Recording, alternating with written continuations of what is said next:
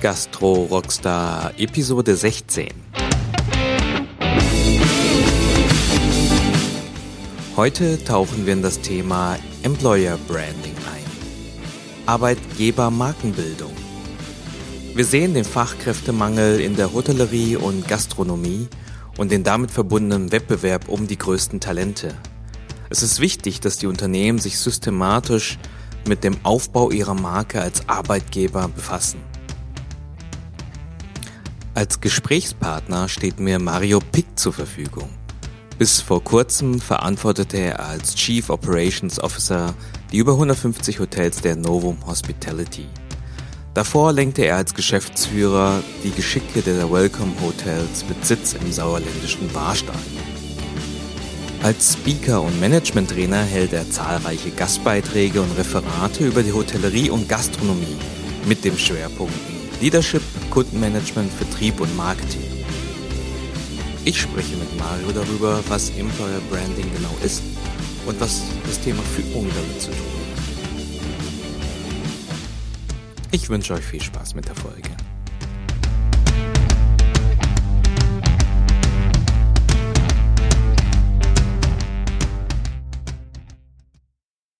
Herzlich willkommen zu einer neuen Episode von den Gastro Rockstars. Heute geht's um das Thema Employer Branding oder auf Deutsch Arbeitgeber Markenbildung. Bei mir zu Gast ist Mario Pick. Mario, schön, dass du da bist. Ja, ich freue mich auch sehr. Vielen Dank. Mario, ich habe dich kurz äh, im Intro vorgestellt. Äh, kannst du den Zuhörern in deinen eigenen Worten ein bisschen was zu deinem Background erzählen? Ja, ich bin klassisch gelernter Hotelier. Also ich habe meine Hotelausbildung 1990 bei der Maritim Gruppe begonnen, habe dort äh, nach meiner Ausbildung einige Positionen bestritten, also von Rezeption über F&B, Buchhaltung, Personal habe ich verschiedene Positionen begleitet. Bin dann zur Villa Vita Gruppe gewechselt, wo ich für Deutschland, Österreich und Portugal zuständig war. Und danach kam ich dann zu den Welcome Hotels, die ich zehn Jahre als Geschäftsführer geleitet habe. Und jetzt aktuell bin ich noch bei der Novum Group beschäftigt, aber das Unternehmen werde ich dann zum Ende des Monats leider verlassen. Kurz eine Frage, Welcome Hotels, da fällt mir gerade ein, du hast als Geschäftsführer der Gruppe ja an der Sendung Undercover Boss mitgemacht. Ähm, welche Erfahrungen hast du da für dich persönlich mitgenommen? Das war ein sehr, sehr spannendes Projekt, weil wir konnten mal von der anderen Seite wissen, wie die Leute über das Unternehmen eigentlich denken. Wenn du in die oder ins Hotel kommst und einen Mitarbeiter fragst, Mensch, wie geht's denn so? Was macht ihr denn? Was würdet ihr verbessern? Dann bekommst du natürlich sehr oft vorgefertigte Antworten. Die meisten denken nicht, was will der überhaupt von mir? Fährt ein dickes Auto, verdient ein dickes Geld und äh, wohnt in einer schönen Villa ähm, und der fragt mich jetzt hier, was wir verbessern können. Das ist dann manchmal nicht authentisch. Mhm. Und in dem Augenblick, wo ich als Mitarbeitens gearbeitet habe, dann kamen da schon so ein paar Sachen, was die Leute stört und was man anders machen kann. Und das fand ich persönlich schon sehr, sehr spannend. Auch so, wenn die Kamera mal aus war und man mit denen so etwas unbeobachtet bei einer Zigarette zusammenstand, dann äh, konnte man schon heraushören, was die Leute vielleicht an Verbesserungen haben oder was sie vielleicht anders machen würden. Ja, cool, sehr schön. Ähm, ich glaube, da hast du wahrscheinlich auch einiges gelernt für das Thema Employer Branding. Da gehen wir danach noch tiefer rein. Äh, bevor wir das tun, starte ich ja eigentlich die Episode immer mit dem Lieblingserfolgszitat. Welches ist denn dein Lieblingserfolgszitat? Nein, mein Lieblingserfolgszitat ist eigentlich Mensch bleiben und auch Mensch sein. Man vergisst ganz, ganz schnell als Führungskraft, dass man auch eigentlich nur ein Teil des Teams ist und dass man nur so gut sein kann, wie die Menschen mit einem zusammenarbeiten. Und wenn man Führungskraft ist, dann denkt man öfters mal, dass man sich zu wichtig nimmt. Und ähm, deswegen sollte man einfach viel mehr auf die Menschen achten, die mit einem zusammen an gewissen Dingen arbeiten. Super. Ja, auch ein Zitat, was natürlich jetzt wunderbar überleitet auf das Thema Employer Branding. Der, Be der, der Begriff, der ist den hört man oft, ist allgegenwärtig und ähm, ich glaube, es macht vielleicht Sinn, da kurz mal zu umschreiben, was es genau ist. Was ist eigentlich Employer Branding und was für ein Problem löst es, Mario? Na, es löst eigentlich kein Problem, aber es ist wichtiger denn je, weil wir merken, dass dieser Fachkräftemangel, den wir haben in unserer Branche, einfach ähm, uns wieder sensibilisiert dafür, dass wir auf die Menschen achten, mit denen wir arbeiten.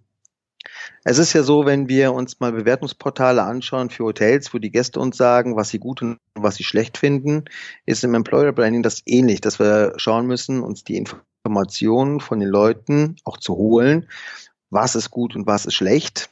Und heutzutage hat man so Portale, wo auch Mitarbeiter das Unternehmen bewerten können, wo man ein gewisses Feedback bekommt. Und da muss man schon schauen, dass man als Marke auch die Mitarbeiter umwirbt. Früher war das so, dass du eine Anzeige geschaltet hast, wenn du neue Talente gesucht hast und dann hast du eine zig oder 20 Bewerber auf dich bekommen, von denen konntest du dann außen, wie du für dein Unternehmen gerne einstellen möchtest. Und das hat sich jetzt gedreht. Mittlerweile versuchen wir, die Menschen zu finden, die zum Unternehmen passen. Und einfach nur eine Anzeige in die Zeitung zu setzen, funktioniert heute nicht mehr. Also entweder bekommt man A, die Bewerbungen nicht rein, die man möchte, oder es bewerben sich nicht die Menschen für das Unternehmen, die man gerne haben möchte. Deswegen glaube ich, ist es ganz, ganz wichtig, dass man daran arbeitet, die Marke nicht nur nach außen darzustellen, um ein Produkt zu, verk zu, verkaufen, sondern auch die Marke nach außen zu stellen, dass man auch fair, authentisch und gewissenhaft mit den Mitarbeitern umgeht. Verstanden. Das ist sozusagen eine Marke bilden für als Arbeitgeber, um Mitarbeiter zu rekrutieren, aber auch zu binden. Man wünscht sich natürlich, dass jeder Mitarbeiter sich mit seinem Unternehmen auch verbunden fühlt. Und wenn man fragt, Mensch, warum arbeitest du bei dem Unternehmen X, dass die Leute ein wenig aufblühen, die Augen funkeln und sagen, ich arbeite im Unternehmen, weil das, das, das, das, das, von Sozialleistungen angefangen, über vernünftige Führungsstile, über eine saubere Kommunikation im Unternehmen herrscht. Das ist das, was die Mitarbeiter von dem Unternehmen auch erwarten. Und das ist das, was wichtig ist, damit man als Marke, als Unternehmen wahrgenommen wird, auch bei den Mitarbeitern. Mhm, Einfach nur äh, Leute zu beschäftigen und zu bezahlen, alleine glaube ich, das reicht heutzutage nicht mehr aus. Ja, verstanden. Was sind denn aus deiner Sicht so die, die, die wichtigen Säulen und das Fundament, um so ein Employer Branding aufzubauen? Also ich kann es ja nur mal widerspiegeln, wie wir damals bei der Welcome-Gruppe das Ganze angegangen sind. Wir haben uns das erste Mal mit den Mitarbeitern beschäftigt und haben eine Umfrage gemacht. Das heißt, wir haben uns erstmal Feedback von den Menschen im Unternehmen geholt. Was findet ihr gut? Was findet ihr schlecht? Was kann man anders machen? Ähm, wo seht ihr Ansatzpunkte, dass wir Dinge verändern im Unternehmen, dass man morgens gerne zur Arbeit kommt? wir haben gemerkt, dass so Dinge wie flexiblere Arbeitszeiten, Mitgestaltung und Mitspracherecht, dass man ähm, interne Kommunikation mehr unterstützen muss. Das heißt, die Leute wollen nicht aus der Presse entnehmen, wenn irgendwo ein neues Haus eröffnet wird, sondern die möchten es gerne vorher wissen die Mitarbeitergespräche, Feedbackgespräche, Entwicklungsgespräche für die Mitarbeiter haben wir gemerkt, war eine sehr, sehr wichtige Position, wo wir das Ganze komplett nochmal neu aufgewühlt haben. So, okay, einfach nur ein Jahresgespräch und einmal im Jahr einen Mitarbeiter Feedback zu geben, reicht nicht aus. Das haben wir dann im Endeffekt erweitert von Jahresgesprächen bis zu Quartals beziehungsweise auch Entwicklungsgespräche, dass wir nicht nur geschaut haben, dass wir den Mitarbeitern Feedback geben, uns Feedback holen, sondern auch gucken, wo können wir sie entwickeln, wo können wir Karrierechancen für die Mitarbeiter auch ähm, mit ihnen zusammen erarbeiten, dokumentieren, dass sie auch weiterkommen in ihrem jetzigen Status. Das Ganze haben wir dann komplett zusammengefasst in ein neues Leitbild, eine Firmenphilosophie und haben das ausgerollt und sind dann damals in jedes einzelne Haus gefahren, haben mit den Mitarbeitern zusammen die jeweiligen Kernsätze überprüft, haben geschaut, passt das zu dem Unternehmen, ist das authentisch, um uns auch abzusichern, dass das, was wir jetzt gerade tun, auch das Richtige ist. Verstanden. Also es, es geht schon so auch tief rein sozusagen Richtung Unternehmenswerte oder Unternehmenskultur und dort sozusagen eine gemeinsame Sprache oder Kommunikation zu, zu fördern. Ja? Absolut, das ist auch sehr, sehr wichtig weil ähm, man muss die Leute schon mit einbeziehen in die jeweiligen Entscheidungsprozesse, weil ansonsten fühlt man sich schnell ausgegrenzt. Mhm. Okay. Du hattest jetzt gerade noch einen, einen wichtigen Aspekt äh, angesprochen und da würde ich eigentlich gern noch mal stärker reingehen. Und zwar hast du gesagt, äh, den Begriff Führung. Ähm, was hat das Thema Führung oder Leadership mit Employer Branding ähm, zu tun? Also was, was war so das Ergebnis aus dieser Umfrage, die du gemacht hast in Bezug auf Führung? Was wünschen sich da die Mitarbeiter insbesondere? Also das Führungsthema ist schon mal was grundlegend Wichtiges, um überhaupt Employer Branding betreiben zu können. Denn wenn wir keine Menschen haben, die andere Menschen begeistern und entsprechend nicht führen können, dann nützt auch Employer nichts, weil ähm, was sollen die Leute dann sagen? Die assoziieren mit dieser Arbeitgebermarke erstmal nichts Positives. Die behalten dann die negativen Sachen für sich, aber sie können nicht irgendwas wiedergeben, wenn man sie fragt, wie sie das Unternehmen empfinden. Führung ist für mich mittlerweile ein wichtiger Bestandteil geworden, was mit Lebenserfahrung sehr viel zu tun hat. Also wenn ich an meine ersten Schritte als Führungskraft denke, ähm, glaube, da weiß jeder, wovon ich spreche, wenn man Entscheidungen treffen muss, die auch mal unpopulär sind, mit denen man sich schwer tut oder auch denkt, dass man eigentlich richtig führt, aber dann mit der Zeit erkennen muss, hm, nee, eigentlich bist du nur Chef. Also du gibst Anweisungen und sagst, wie du gewisse Dinge haben willst, aber das hat mit Führung nichts mehr zu tun. Und in modernen Führungsstilen, denke ich, muss man sehr stark situativ handeln, muss sich auf die jeweiligen Persönlichkeiten einstellen, die man im Team hat, dass man genau schaut, okay, wie fasst man die Leute an? Beispiel, wenn ich an mein Team früher so denke, habe ich Mitarbeiter, wenn wir Verbesserungen hatten in gewissen, dann hatte ich Leute, dann konnte ich sagen, hey, das finde ich in Ordnung, das sollen wir anders machen oder ich würde das gerne anders machen, können wir mal drüber sprechen und gucken uns das an und dann finden wir Lösungen, wie wir die Prozesse anders gestalten können. Ähm, das heißt, mit der direkten Ansprache kommen gewisse Persönlichkeiten ganz gut aus. Und dann gibt's andere, mit denen musst du erstmal ein neutrales Zimmer gehen oder am besten vielleicht eine Cafeteria, ein Stück Kuchen, Tasse Kaffee. Smalltalk halten, die Sachen erstmal aufbringen, die sie alle toll machen, um dann vielleicht mal über die Punkte zu sprechen, wo man Verbesserungspotenziale sieht. Also das macht eine Führungskraft aus, zu erkennen, wie Menschen ticken, wie man sie behandelt, wie man sie weiterentwickelt und vor allem, wie man mit ihnen auch wirklich umgeht und auch versucht, die Dinge zu akzeptieren, die auch mal von der Seite vielleicht falsch gemacht werden. Weil keiner, glaube ich, macht etwas proaktiv falsch, sondern jeder macht etwas und denkt in dem Augen, dass er es richtig macht. Mhm. Und für die Führungskraft ist das eine ganz andere Empfindung. Und wenn er das nicht weiß und man das nicht spiegelt und reflektiert, dann kann man auch keine Veränderung herbeiführen. Das heißt, nah an den Menschen zu sein, nah zu kommunizieren, sich auf die Persönlichkeiten einzustellen, das macht für mich eine gute Führungskraft aus. Klasse. Ähm, hast du vielleicht den, den ein oder anderen Tipp, um dieses, ich, ich nenne es mal situative Führen, also irgendwie so das Einstellen auf, auf den jeweiligen Typ von Mitarbeiter, wie man das denn am gut hinbekommen kann als angehende Führungskraft? Also der große Schlüssel ist die Kommunikation. Hm man sollte sich auch mal rückversichern. Also nicht davon ausgehen, dass alles, was die Führungskraft macht, richtig ist, sondern sich entsprechend Feedback holen. Wenn ich merke halt, äh, Menschen reagieren auf gewisse Dinge, dann sollte ich versuchen, auch mir mit Feedback das, ja, wie soll man sagen, mich zu reflektieren. Also man selber merkt in dem Augenblick ja gar nicht, wenn man irgendetwas tut, was der andere vielleicht nicht weiß oder derjenige nicht versteht, weil welcher Mitarbeiter sagt seinem Chef schon gerne, hey, was du mir gerade erklärst, kapiere ich nicht oder äh, keine Ahnung, was sie mir da gerade erzählen, sondern die sagen erstmal ja, ja, nicken und dann war's das. Mhm. Indem ich rückkopple, Rückfragen stelle, denjenigen nochmal was wiederholen lasse oder mir auch nach gewissen Zeitfenstern immer wieder ein Feedback hole, wenn sie an einem Projekt oder an einer Aufgabe arbeiten, dann merke ich auch sehr schnell, ob die auf dem richtigen Weg sind. Man darf die Menschen nicht alleine lassen mit ihren Aufgaben. Es gibt eigenständige Mitarbeiter, die wollen nicht kontrolliert werden, wo man einfach nur ein kurzes Feedback sich an, dass man weiß, die funktionieren. Aber es gibt auch Mitarbeiter, die müssen immer wieder eine Rückkopplung bekommen, dass sie wissen, sie sind auf der richtigen Straße. Denn ansonsten fallen die manchmal so ein kleines Loch ein, wissen jetzt nicht, mache ich das richtig, mache ich das falsch und dann stocken Prozesse und dann liegt es an der Führungskraft, sich eigentlich diese Rückkopplung zu holen und auch Rücksprache mit dem Mitarbeiter zu halten. Ja, Super Tipp, vielen Dank dafür. Ähm, Gerade für, für angehende Führungskräfte und so weiter, ich, ich glaube, das ist, ich meine, ein, ein, ein wirklich spannendes Thema in, und dann letztendlich auch ein, ein sehr entscheidendes Thema für die Entwicklung eines Unternehmens, äh, wie sich mit, äh, Mitarbeiter und wie sich die, die Menschen dort entwickeln und wohlfühlen. Ähm, was, was sind denn so deine Führungsgrundsätze oder Führungsprinzipien, wo du jetzt aus der langjährigen Erfahrung sagst, na, das habe ich jetzt aus der, der Erfahrung im Gegensatz zu dem, wo ich angefangen habe als Führungskraft, das habe ich für mich jetzt mitgenommen, neben diesem Feedback als wirklich ganz wichtig und elementar.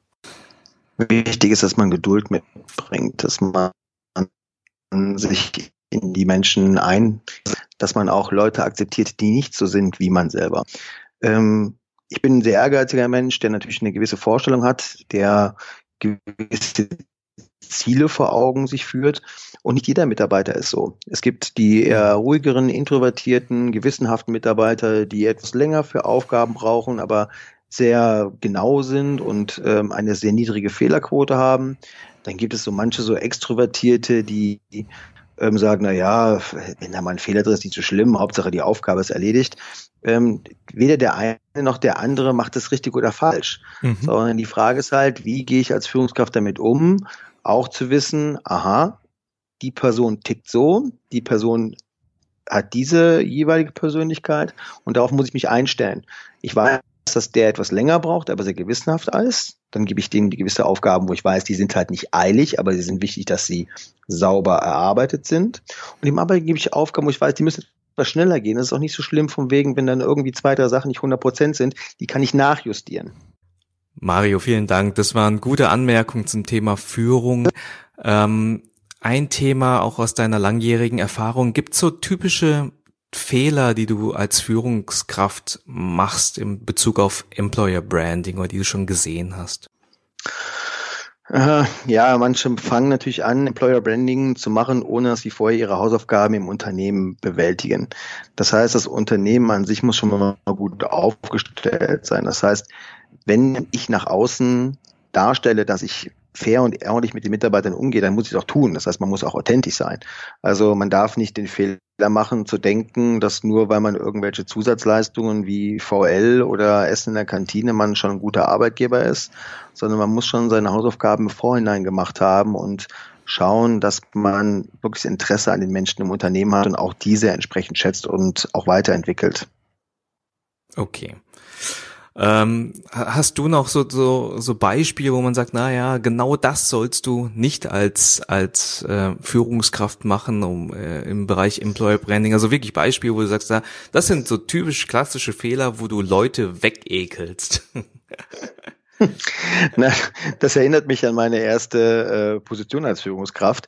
Da war ich 23 Jahre alt und dachte, ich habe es geschafft. Ich bin jetzt endlich Abteilungsleiter. Ich durfte in der Tiefgarage parken, ich durfte grüne Hausbons schreiben, habe den Hoteldirektor zum Mittag gegessen und habe mich natürlich total ekelhaft gegenüber meinem Team verhalten. Also ähm, ehrlich gesagt war ich da echt unausstehlich und das haben mir auch die Mitarbeiter relativ schnell zu verstehen gegeben, indem dann alle gekündigt haben. Also ich saß dann irgendwo alleine da und ähm, ja, der andere hat mir dann auch ganz klar zu verstehen gegeben, von wegen, dass äh, ich der Grund bin, warum sie das Unternehmen verlassen und nicht das Unternehmen der Grund ist. Und ähm, das ist halt der Unterschied halt, ne, dass man schnell den Boden, den Füßen und den, und den Boden und den Füßen verliert und äh, merkt gar nicht, dass man sich ähm, auf einmal falsch verhält, weil das, das lehrt uns ja keiner. Ich finde, wann haben wir mal in unserer Ausbildung oder ähm, in gewissen Schritten im Leben gelernt, sich gegenüber Mitarbeitern und Kollegen auch ordentlich zu verhalten, wenn man irgendwann Chef ist. Das lernt man ja nirgendwo. Das, das kriegst du irgendwann mit, indem du merkst, dass die Mitarbeiter dich reflektieren, die ein Feedback geben, wenn du mal ein falsches Verhalten an den Tag legst. Aber ansonsten tun das ja viele nicht. Die sagen nichts, die verlassen das Unternehmen und du suchst den Fehler nicht bei dir, sondern sagst, naja, wenn der gehen will, selber schuld. Reisende soll man nicht aufhalten. Mhm. Aber dass man selber den Fehler gemacht hat und die Leute so ein bisschen vergrault hat, das lernt man erst in gewissen Alter, wenn man sich auch reflektieren kann und ähm, die Möglichkeit hat, dass auch die Mitarbeiter ins Unternehmen verlassen, einem dann auch ehrlich sagen, dass du dich einfach scheiße verhalten ja, ich finde das auch immer super, super interessant. Ich glaube, wenn man so wirklich hinterfragt, was, was eine, was so, was so deine Aufgabe ist als Führungskraft, eigentlich bist du ja sozusagen Dienstleister für deine Mitarbeiter. Ne? Du bist ja eigentlich, also der, der, der Mitarbeiter ist ja eigentlich dein Kunde, weil du hast ja die Aufgabe, den Mitarbeiter zu entwickeln oder Ziele, die das Unternehmen gesetzt hat, eigentlich die Mitarbeiter dahin zu bringen, dass sie genau zu dieser Zielerreichung halt beitragen.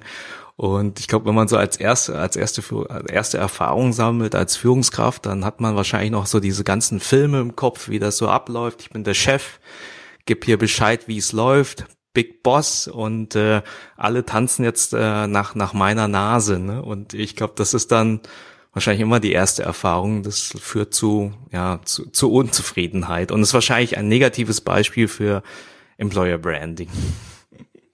Ja, man ist im Endeffekt Spielführer einer Mannschaft und das darf man immer nie vergessen, weil alleine spielst du auch nie auf dem Fußballfeld. Da brauchst du auch Leute, die mit dir zusammenkicken und ähm, wenn du dich dort scheiße verhältst und die Leute vom Platz gehen und du alleine dort stehst, dann kannst du nicht gegen elf Leute gewinnen. Das ist einfach so. Und ähm, je besser die Mannschaft eingestellt ist, je mehr man zusammenhält, je mehr Teamgeist und Spirit da ist, je eher ist auch die Wahrscheinlichkeit, auch mal gegen Stärkere zu gewinnen. Ja, schönes Bild. Klasse. Ähm, wir haben jetzt verstanden, dass Führung eigentlich ein sehr wichtiges Thema ist für das Thema Employer Branding, ein wichtiges Fundament.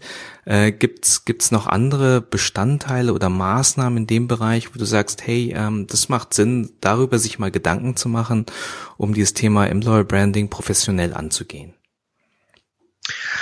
Man muss natürlich schon schauen, dass man auch seine ganzen Bewerbungsstrategien mal anders ausrichtet. Ähm, also heutzutage castet man ja eigentlich schon fast Mitarbeiter. Das heißt, man guckt, dass man sich wirklich mal mit den Menschen beschäftigt. Also junge Menschen, die jetzt auf den Arbeitsmarkt gehen, die machen sich genau Gedanken, ob sie für das Unternehmen arbeiten möchten oder nicht, daran, ob das Unternehmen auch sie wertschätzt. Also Beispielsweise, wenn Sie, wenn man jetzt mal so alt eingefahrene Unternehmen sieht, die einfach nur eine Anzeige schalten und suchen Mitarbeiter, dann ähm, kann man damit keine jungen Menschen mehr erreichen. Also machen viele heutzutage irgendwelche Camps, gucken, dass sie irgendwelche Castings machen, erzählen den Leuten was und bringen auch ein gutes Package schon mit und sagen, okay, pass auf, wenn du bei mir anfängst, das sind alle Sozialleistungen bekommst. Vom Gehalt über irgendwelche Vergünstigungen, dass die Leute auch mal Möglichkeit haben, vielleicht ähm, Sonderurlaube zu nehmen, dass ähm, man, man Firmenauto fahren kann, dass man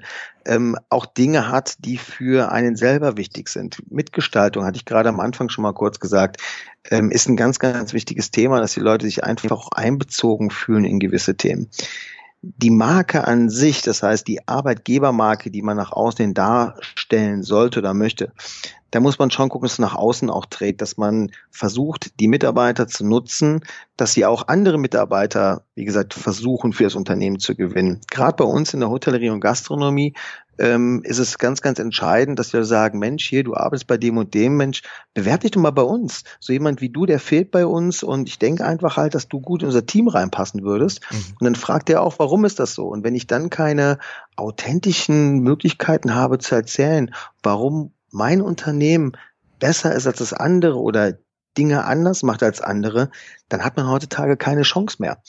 Also es geht so, so schnell. Wir haben da draußen aktuell ein War of Talents und jeder möchte gerne junge, talentierte Mitarbeiter für sein Unternehmen gewinnen, aber da muss ich auch was für geben und dann muss ich das auch nach außen kommunizieren. Bei dieser Marke, Marke bewerben, ist auch ein wichtiger Punkt. Und da muss man auch ein bisschen mehr für die Mitarbeiter tun, als wie gesagt, pünktlichstes Gehalt zu bezahlen und vielleicht äh, eine VL-Leistung anzubieten. Also ich denke mal, das Paket an sich muss einfach größer und attraktiver heutzutage sein. Klasse. Ich wollte jetzt gerade genau in die Richtung nämlich nochmal fragen, also auch im Vergleich jetzt der einzelnen Generationen. Jetzt sind wir ja eher früher klassisch, da ging es wahrscheinlich einfach nur darum, um einen Job dann irgendwie zu machen und Richtung Sicherheit. Dann kam jetzt die Generation Y, jetzt kommen die Millennials. Wie bewertest du denn die Veränderung jetzt in, in, in der Form der, der Mitarbeiter und deren Bedürfnisse? Ja, die Bedürfnisse haben sich entscheidend geändert bei den Mitarbeitern. Das heißt, man achtet viel, viel mehr darauf, dass man auch gerecht behandelt wird. Früher haben die Leute einfach nur einen Job gesucht und ähm, geschaut, dass sie Beschäftigung haben und entsprechend dafür bezahlt werden. Die jungen Menschen achten viel, viel mehr darauf, für wen sie arbeiten. Man tut aber auch den Millennials oder Gen Y, Gen Z auch viel Unrecht, weil was heißt, na ja, die wollen ja eigentlich gar nicht mehr arbeiten, die wollen viel mehr Freizeit haben und die wollen alle viel zu viel Geld verdienen und äh, wollen viel äh, nebenbei haben. Das sehe ich nicht so. Die sind wählerischer geworden, was ich auch gut finde. Aber es gibt immer noch diejenigen, die heiß darauf sind, einfach einen geilen Job zu machen in einem geilen Unternehmen und dafür auch sehr aufopferungsvoll sind. Aber ich habe keine jungen Leute gesehen, die sagen, ich mache nur 9 to 5, Monday, Friday, sondern wenn ich die Leute auch ordentlich behandle und mit denen zusammen was bewegen möchte, dann sind die auch bereit zu geben.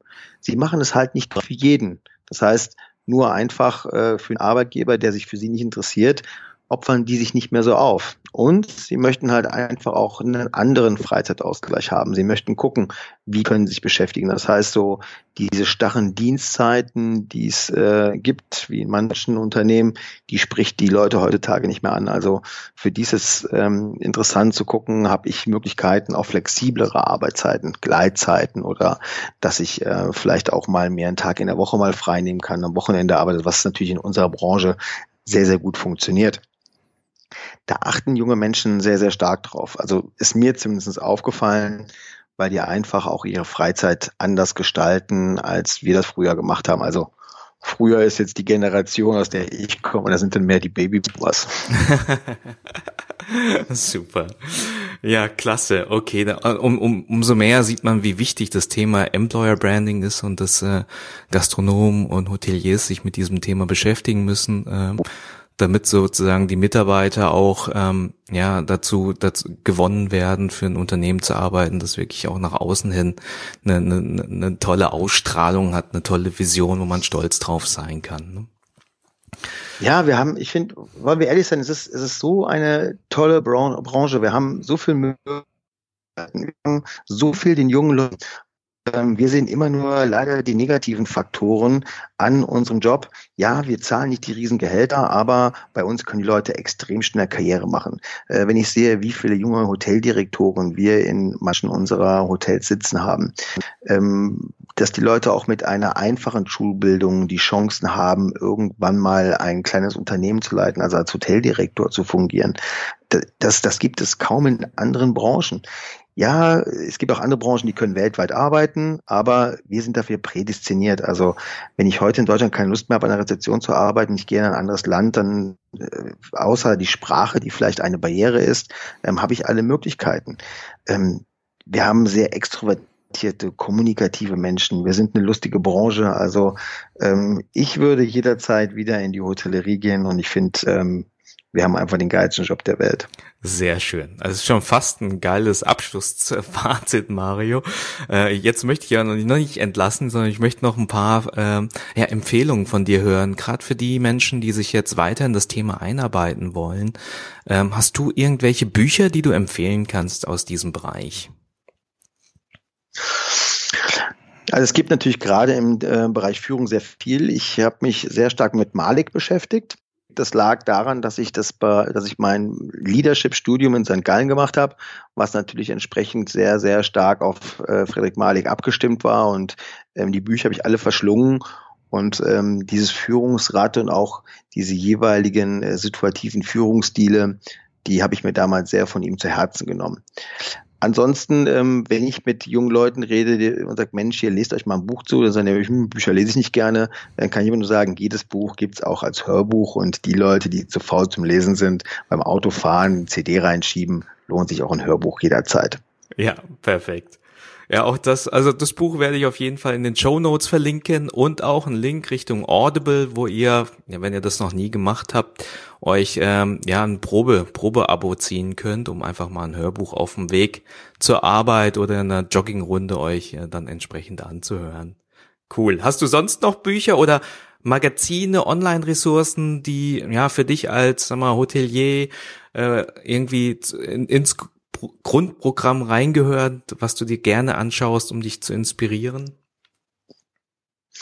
Also wichtig ist natürlich, dass man sich ähm, auf dem Laufenden hält. Also mittlerweile hat man ja über die ganzen Newsletter die Möglichkeiten, die Informationen der Branche immer wieder äh, zu bekommen. Also die ganzen Ticker, die morgens auf die Smartphone äh, aufblinken und man die neuesten Branchen-News erhält, ähm, halte ich für sehr, sehr wichtig, dass man einfach den Bezug zu der Branche nicht verliert und auch weiß, was draußen eigentlich zurzeit los ist. Ähm, wenn man so an Literatur denkt, ähm, bin ich kein großer Lesehase. Ich äh, inspiriere mich viel im Internet. Das heißt, wenn ich irgendwas habe, dann google ich das, suche mir Themen raus, ähm, schaue mir verschiedene Fachleute an, die dazu mal irgendwas berichtet oder referiert haben. Und ähm, das ist für mich manchmal etwas aktiver als manchmal einfach nur ein Buch zu lesen, weil es ist auch schon oft vorgekommen, dass ich dann nach der Hälfte des Buches mich geärgert habe, es zugemacht habe und dann ähm, für die nächsten drei, vier Monate mich mit ähm, Bücher lesen nicht mehr so beschäftigt habe. Und wenn man im Internet was hat, dann weiß man sehr, sehr schnell, ob das in die Richtung geht oder nicht. Und mittlerweile kannst du so viele Informationen aus dem World Wide Web ziehen, dass ähm, ich mich da mittlerweile wesentlich mehr mit beschäftige als mit ähm, Büchern. Das ist schon schon unglaublich jetzt. Ich kann mir gar nicht vorstellen, wie das jetzt war ohne World Wide Web. Ich meine, man hat Zugang zu so vielen Informationen, zu, zu so viel Wissen. Das ist schon also gar nicht mehr vorstellbar, wie das vorher war. Ne? Wahnsinn, das ist der absolute Wahnsinn. Ich finde alleine, wenn man bedenkt, so äh, Dinge wie das große Brockhaus, die früher Milliarden oder Millionen verdient haben mit irgendwelchen Enzyklopädien und äh, mittlerweile kannst du über Google alles irgendwo finden, wo irgendwelche Informationen stehen. Allerdings muss man da aufpassen, nicht alles, was da steht, entspricht der Wahrheit. Also gerade auch Wikipedia ähm, hat viele Nachteile wo manchmal auch nicht so gut recherchierte Informationen drinstehen. Ähm, 90 Prozent ist sauber, aber man darf auch nicht immer alles glauben, was im World Wide Web steht. Wenn wir, wenn ich jetzt die Folge nochmal so zurück äh, gehe gedanklich zum Abschluss. Was wünschst du dir, dass die Zuhörer aus dieser Folge mitgenommen haben und äh, wie können die Zuhörer mit dir in Kontakt treten? Also ich hoffe mal, dass jeder mitgenommen hat, dass man heutzutage wirklich sehr authentisch sein sollte. Also egal ob als Mitarbeiter oder als Chef, dass ich den Menschen als Mensch respektiere und auch so mit ihm umgehe. Das heißt, ähm, ehrlich, offen und geradlinig zu kommunizieren, auch wenn ich mal ähm, ins Fettnäpfchen trete oder vielleicht mir auch unbeliebt mache, aber auch mal klar Ecken und Kanten zu zeigen, das halte ich für sehr wichtig. Und die Leute, die mich kontaktieren wollen, finden mich auf sämtlichen Portalen, also Facebook, Xing, LinkedIn. Wenn man meinen Namen Mario Pick bei Google eingibt, dann äh, findet man sämtliche verschiedene Kanäle, wo man mich anschreiben und kontaktieren kann. Vielen Dank. Das war Mario Pick zum Thema Employer Branding und auch noch zum Thema Führung. Vielen Dank, dass du äh, mir die Zeit geschenkt hast und den Zuhörern. Und äh, ja, wir werden es aufmerksam verfolgen, was du jetzt noch weiter alles tun wirst. Danke dir, Mario. Hat mir viel Spaß gemacht. Danke, dass ich die Möglichkeit hatte, mit dir heute dieses Gespräch zu führen. Alles klar. Ciao. Mach's gut. Tschüss.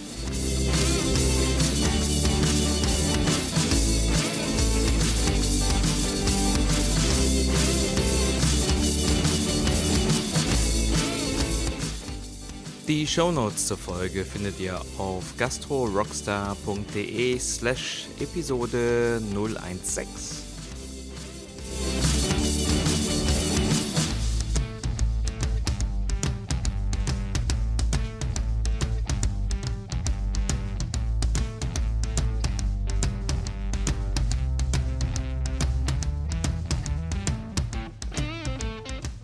Wenn euch der Podcast gefällt, dann tut mir den Gefallen und bewertet ihn auf iTunes. Vielen Dank euch.